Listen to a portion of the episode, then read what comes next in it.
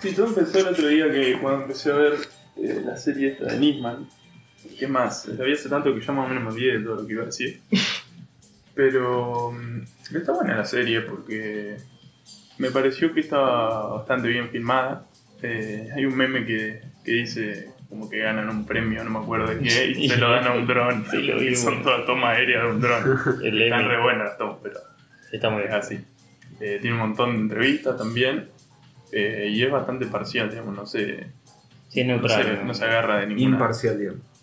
No, imparcial me parece que es cuando elige un. Está neutral, no se No, tira para sí. ningún bando. Sí, No, no siempre tengo un conflicto en esa palabra. ¿Cuál es imparcial y cuál es parcial? Me parece que imparcial es cuando no tenés. eh, no cubrís una parcialidad, sino como que sos imparcial. Claro. Eh, sos justo. Soy imparcial. Bien. Bueno, al final de la serie, eh, el documental menciona un informe que se llama Informe Infamia, que no me acuerdo en qué contexto lo mencionan, pero me dio curiosidad y lo busqué para seguir eh, investigando y, y leyendo sobre, sobre el tema de la AMIA, que está bueno, qué sé yo. Eh, ese informe se lo, se lo da en el 2016 en el 2016 se lo encarga eh, Macri a Mario Cimadevila, eh, que creo que ahora es senador o algo de eso. Y en el 2018, eh, el, poder, el jefe de gabinete, que es Marcos Peña, eh, desarticula todo esto de, la investigación de infamia y se termina. Eh, igualmente, eh, al principio, se, va, se da el informe infamia. Había antes otros organismos de la AMIA que estaban investigando todo esto, pero nunca llegaron a nada. El informe este, que después lo voy a linkear si lo quieren, de un informe de 50 páginas, que básicamente no concluyen nada. ¿Por qué no concluyen nada? Porque eh, Cimadevila dice después que no lo dejaron investigar nada. Todos los cabos que él quiso atar estaban primero que mal investigados desde el comienzo, eh, y cuando él quiso indagar más, no le dieron información, ni el Poder Judicial, ni el Poder Ejecutivo, ni el Poder Legislativo, ni nadie, ni en la causa, no, no pudo conseguir nada. Digo, lo que nosotros, humilde panel de este podcast, está viendo en pantalla. Sí, sí, eso, eso después lo, lo voy a... Es parte del informe. La conclusión Parte del del informe. Una de las cosas que se dice en este informe de la AMIA, el informe es serio, o sea, yo, el informe está, existe. Eh, lo, hicieron, una persona. claro, de una organización. Vos no- decís el informe serio como si nos tuviera que sorprender. O sea, se No, supone que es no, un informe. estamos, eh, bueno, sí. Todo Eh, serio lo que estamos diciendo. ¿Eh? Todo lo que Sí, claro, todo serio, serio. Eh, el informe este, por ejemplo, dice que eh, cuando explota el supuesto, la supuesta forma de, de hacer estallar la sede de la AMIA era con un auto que había ingresado una autobomba, o una, no, una tráfico, Una tráfico con la bomba. con una bomba dentro y que había estallado y había volado todo por los aires. Eh, primero que, y se lo habían atribuido al Hezbollah. Primero que el Hezbollah no hace ese tipo de atentados, no, no frecuenta eso. Y segundo que frecuentan cuando hacen atentados eh, adjudicárselo. O sea, ellos siempre adjudican, dicen que lo hacen porque hacen eso. Claro, Sí, porque una, es una forma de mostrar de que yo Claro. tengo poder. Claro. Bueno, esto no pasó.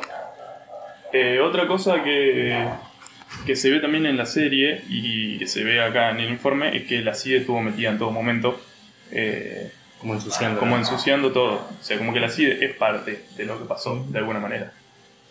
Eh, y acá lo que resaltan es que toda la fuente de información que tienen en el caso son todas fuentes de la CIDE. O sea, no tienen información externa.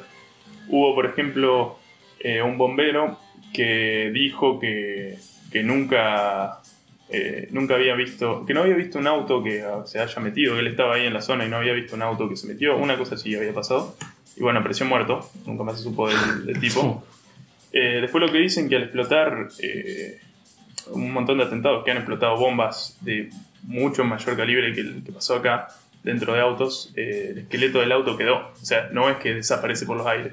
Acá desapareció por los aires supuestamente. O sea, la bomba era tan fuerte que tendría que haber volado toda la manzana para que el auto desaparezca. Bueno, el auto no se encontró, se encontraron partes de tráfico eh, que encima eran de dos tráficos diferentes según la, la investigación.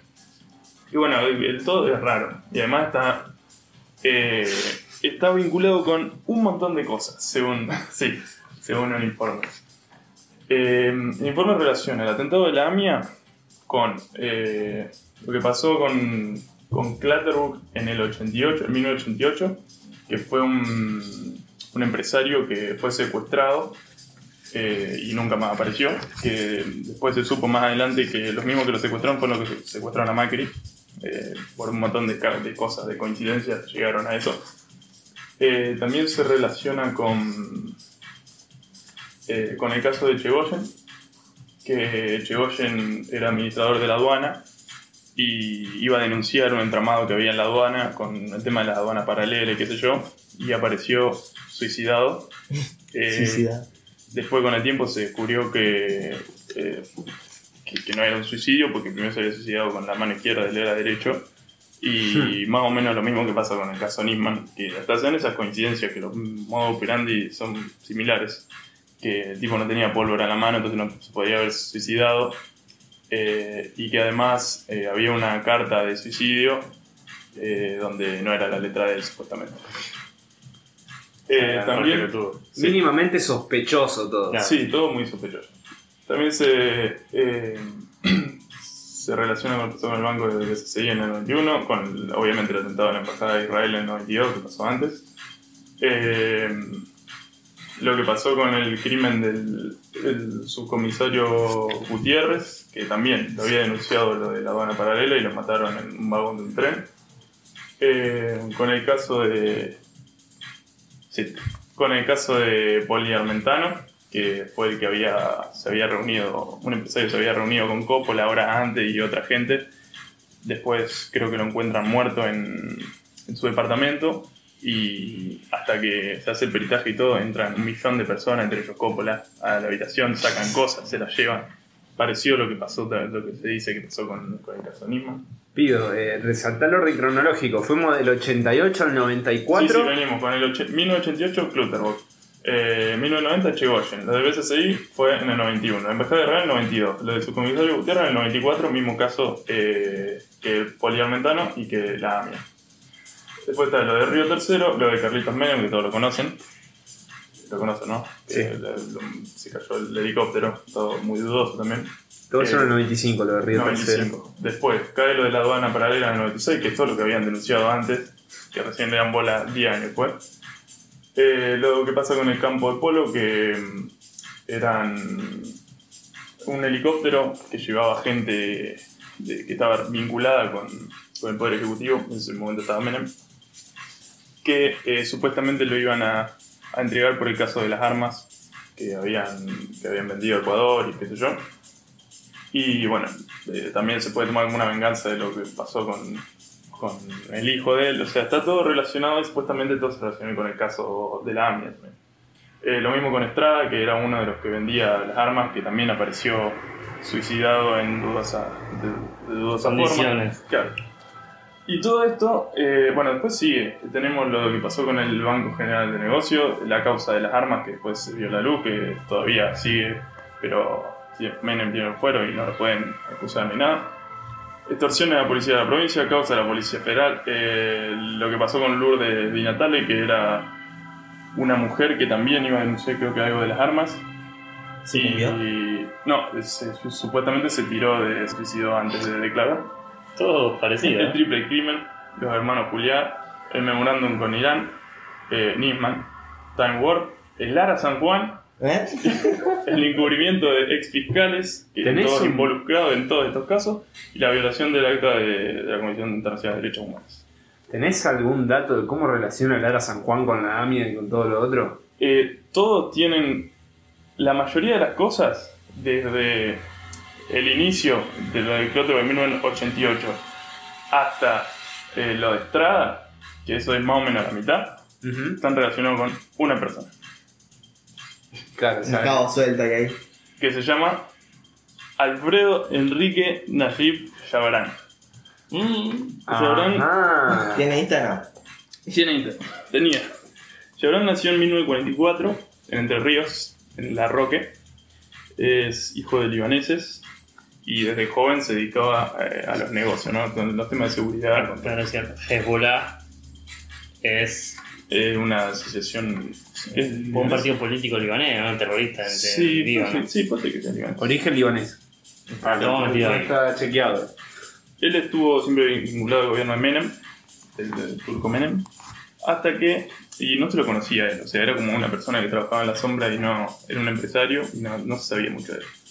Hasta que en 1955 Cavallo, en Domingo Cavallo, en un discurso en el Congreso, lo nombra. Lo culpa de que tenía una banda, eh, una banda mafiosa que se dedicaba al tráfico de drogas y armas y que tenía un montón de testaferros eh, con los cuales controlaba empresas como por ejemplo eh, Oca, Ocasa, Intercargos, Villalonga, eh, Edecasa, Inversiones y Servicios, Intercargo, eh, Sociedad Anónima y Interbailes. Todas esas empresas fueron compradas luego en, en, en 1997 por un grupo que se llamaba Excel Group por un total de 750 millones de dólares en 1997. Un montón de plata. 750 millones de dólares. Sí, de todo esto, de la fecha y del monto. Ahora sigo. Entonces, ¿qué pasó? Cuando lo. mm, Cuando Caballo lo manda enfrente a Jabrán, empieza a estar en boca de todos y nadie conocía la cara de Jabrán. No lo, no lo habían visto. O sea, nadie sabía quién era. Entonces eh, empieza a ver como un fetiche ahí de ir a buscar a Jabrán y sacarle una foto. Pero todos decían que eh, sacar una foto a Jabrán era como meterse un tiro en la cabeza.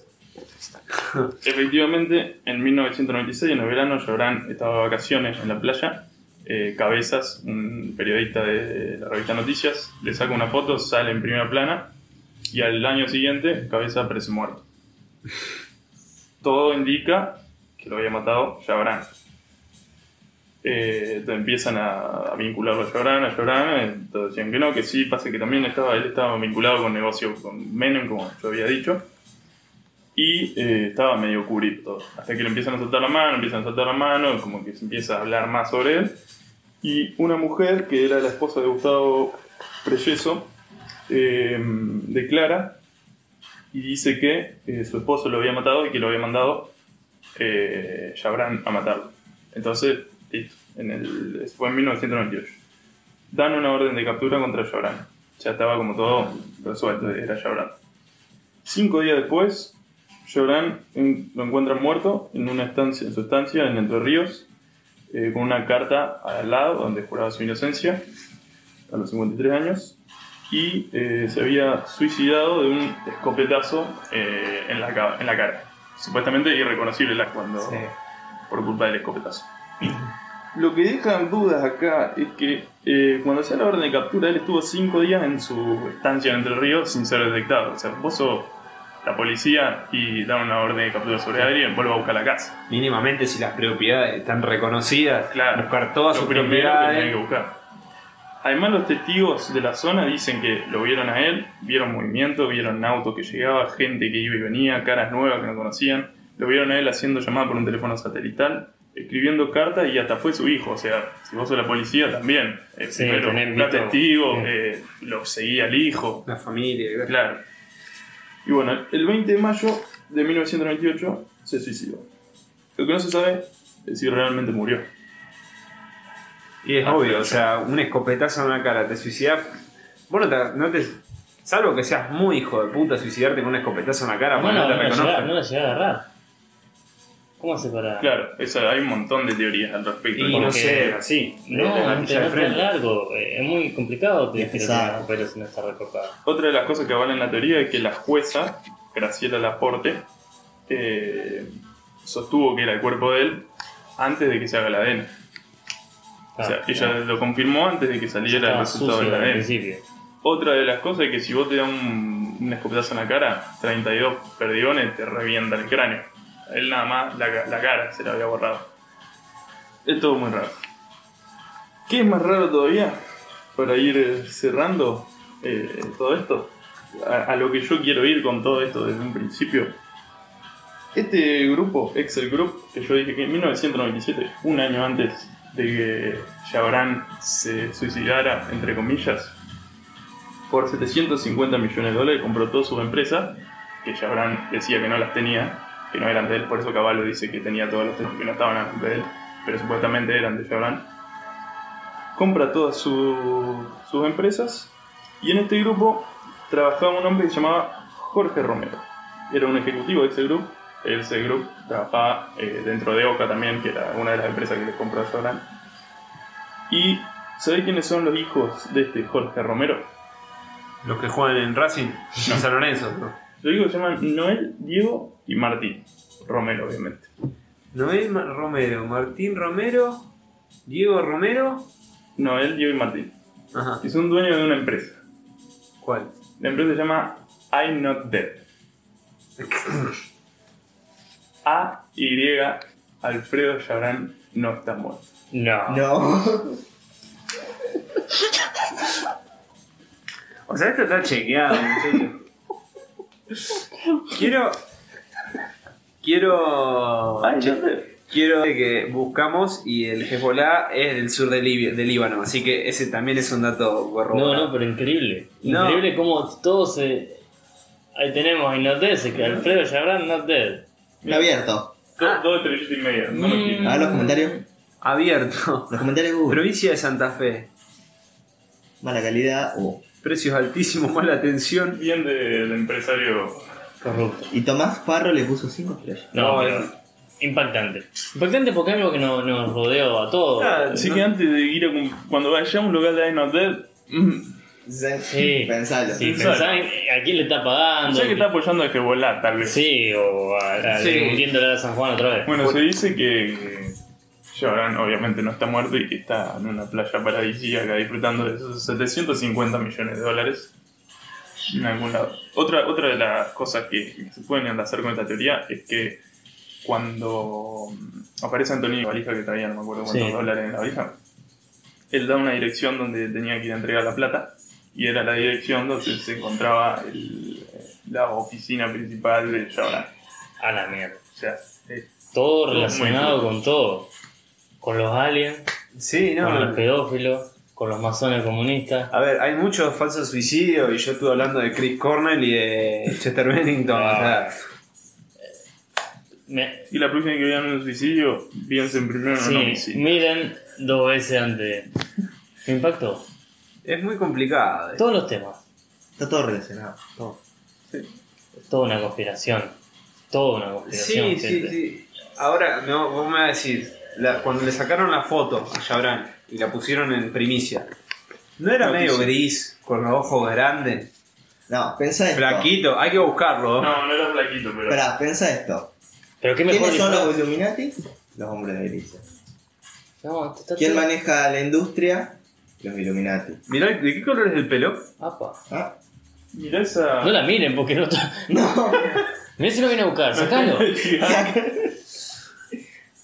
Ay, Dios Eh, mío. encima estaba re en- a la vista el loco. ¿Sabés que hubiera Claro, nadie sido. quién era.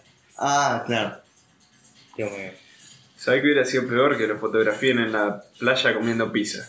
Claro, Ahí, no- ahí iba a estar complicado. O en una playa nudista. Puede. Oh, ahí sería un poquito. Le difunde una nuda al Alfredo Sartorán. Después tengo dos. Eh, no sé qué quieres decir vos. Yo tengo. No lo voy a decir porque es muy largo, pero tengo uno corto. Tengo tres cositas para decir. Una que para que la hablemos Sí. y dos cortitas. Sí.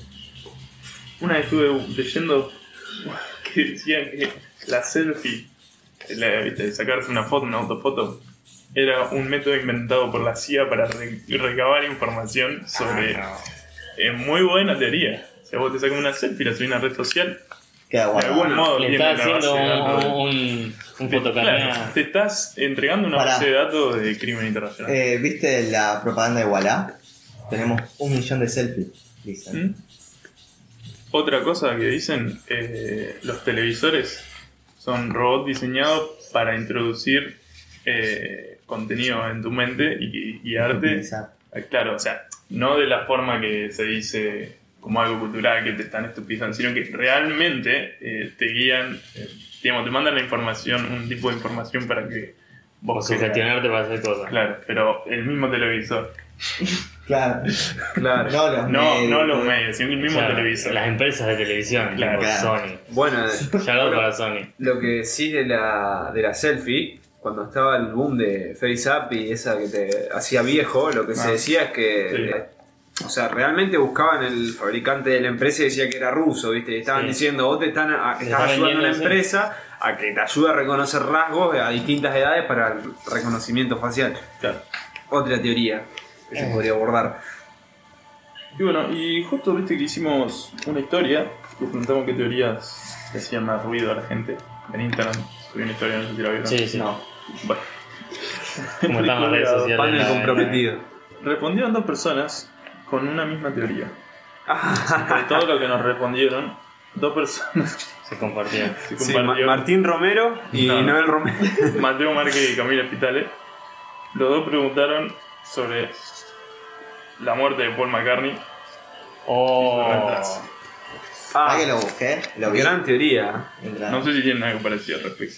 Eh, para mí es verdad. Yo creo que puede llegar a ser verdad. Porque son muchos guiños.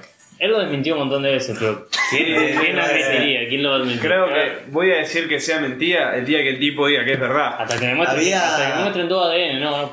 Había una página en internet donde comparaba las fotos. Pero la cerraron.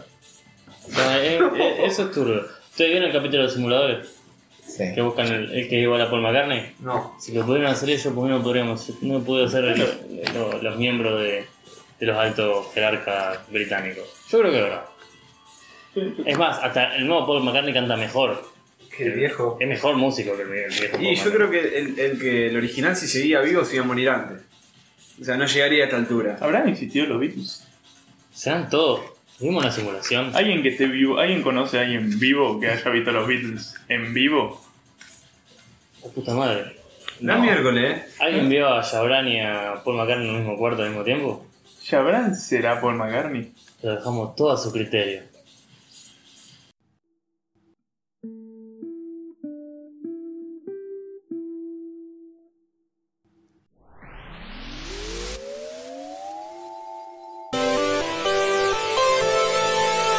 Estratosfera cualquier parte del mundo.